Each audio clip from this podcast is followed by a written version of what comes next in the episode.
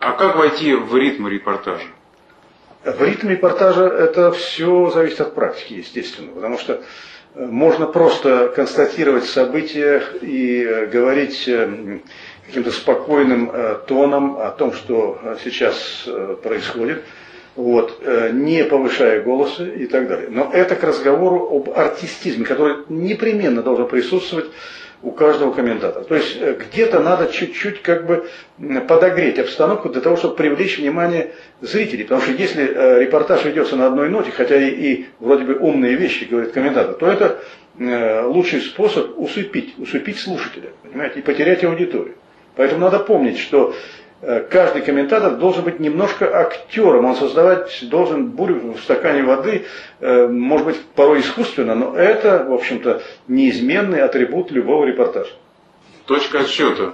Где находится комментатор? И также точка отсчета это где находится мяч, шайба? Точка отсчета, э, то есть где находится комментатор.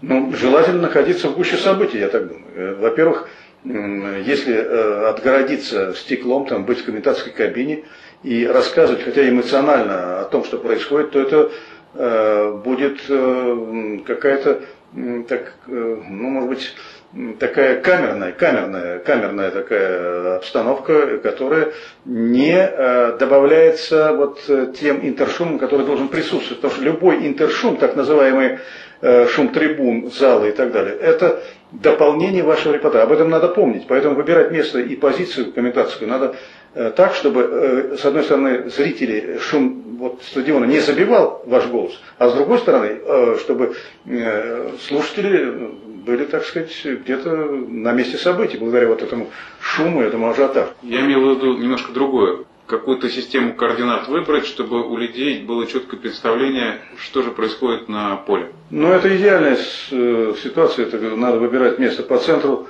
Э, и там, э, в общем-то, удобно работать и ориентировать вот таким образом. Да комментатор может прямо сказать в репортаже, что я сейчас нахожусь не очень удобно, под углом, чтобы у людей какая-то картинка в голове. Э, безусловно, вот ориентировать, конечно, всегда надо. Ориентировать вот слушателей, где происходит событие, справа, слева, в центре, там, у ворот, это надо. Вот. Но объяснить, что ты находишься под углом, в общем, находишься, вот, предположим, на торцевой трибуне, оттуда ведешь репортаж и тебе видны спины вот атакующих и лица нападающих.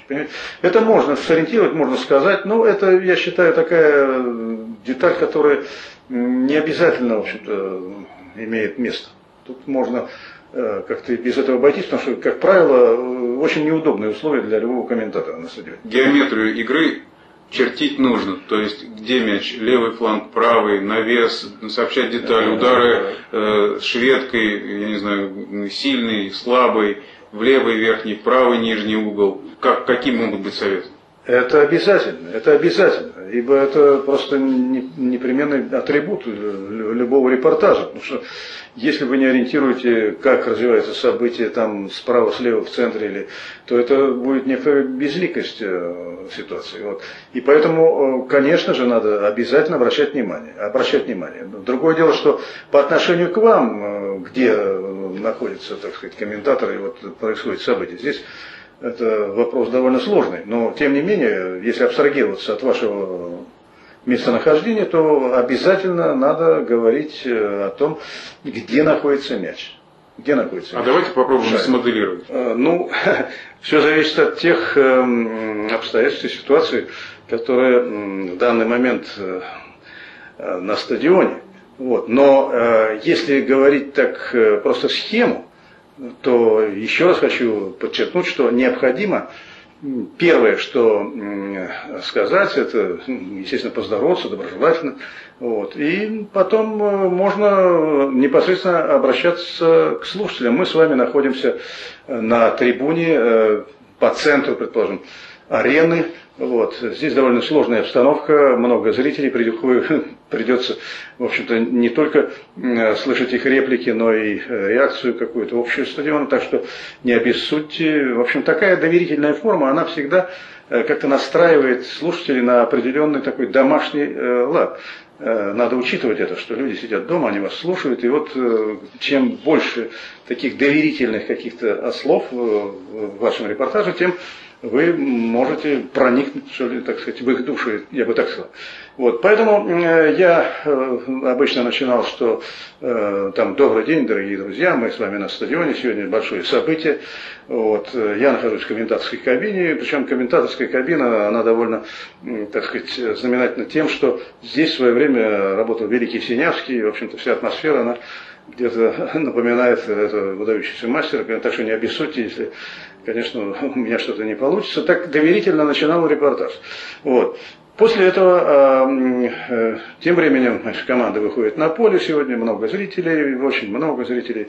Э, естественно, конечно, э, вызывает большой интерес этот матч. Вы знаете, что в турнирной таблице находится на разных полюсах, но тем не менее, всегда, когда приезжает в гости вот к нам эта команда, я имею в виду вот то, что я нахожусь на этом стадионе, вот, и хозяева, поле это мои земляки, так сказать.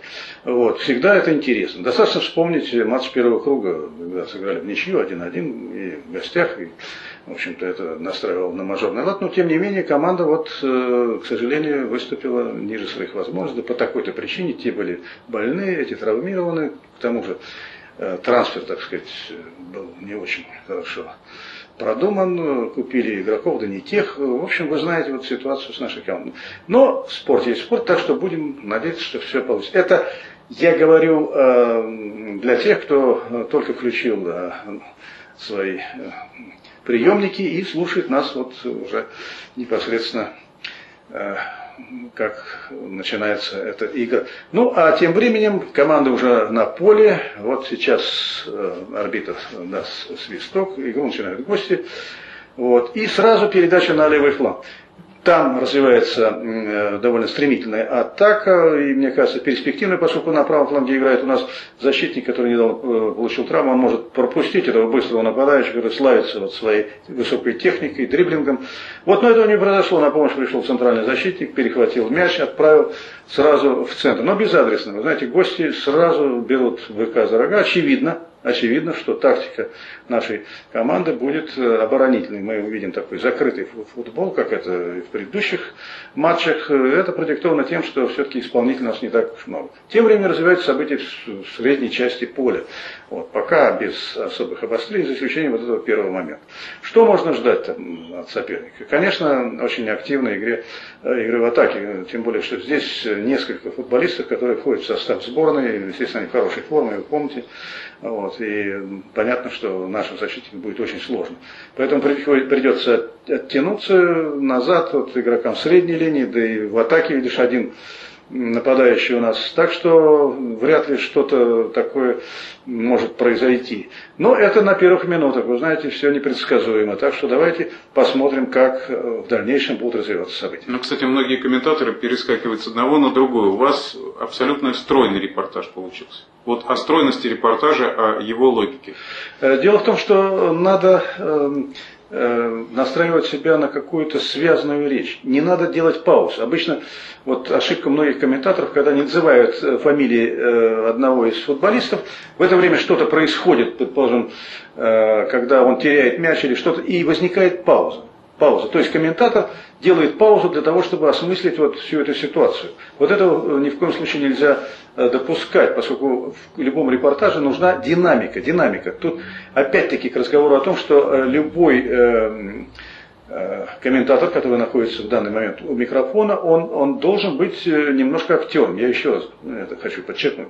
Все время играть. Хотя, может быть, если это по телевидению, очевидно, что он где-то, в общем-то, кривит душой и говорит не то, что происходит. Но в этом-то и искусство любого комментатора, чтобы чуть-чуть фантазировать, чуть-чуть играть, чуть-чуть что-то придумывать. И тогда будет очень связанная, связанная, в общем, такая речь э, комментаторская, и э, можно представить себе события. Потому что неважно, если ты ошибся, там что-то такое происходит по-другому, все равно можно вырулить его за счет э, вот такой речи, такой динамики и постоянного какого-то такого, ну, такого острого подачи, подачи события благодаря каким-то эмоциям.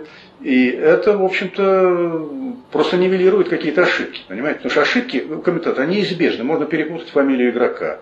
Можно совершенно неверно оценить какую-то ситуацию. Понимаете? Но нельзя подавать э, виду, что вы ошиблись, поскольку если вы будете подавать вид, что вы ошиблись, сделаете паузу, чтобы подумать, то это сразу акцентирует э, внимание слушателей на вашей ошибке. Вот это надо помнить. То есть э, все время стараться говорить э, складно, складно, даже если ты ошибаешься. Помните об этом, и тогда у вас будет э, все нормально, все гладко.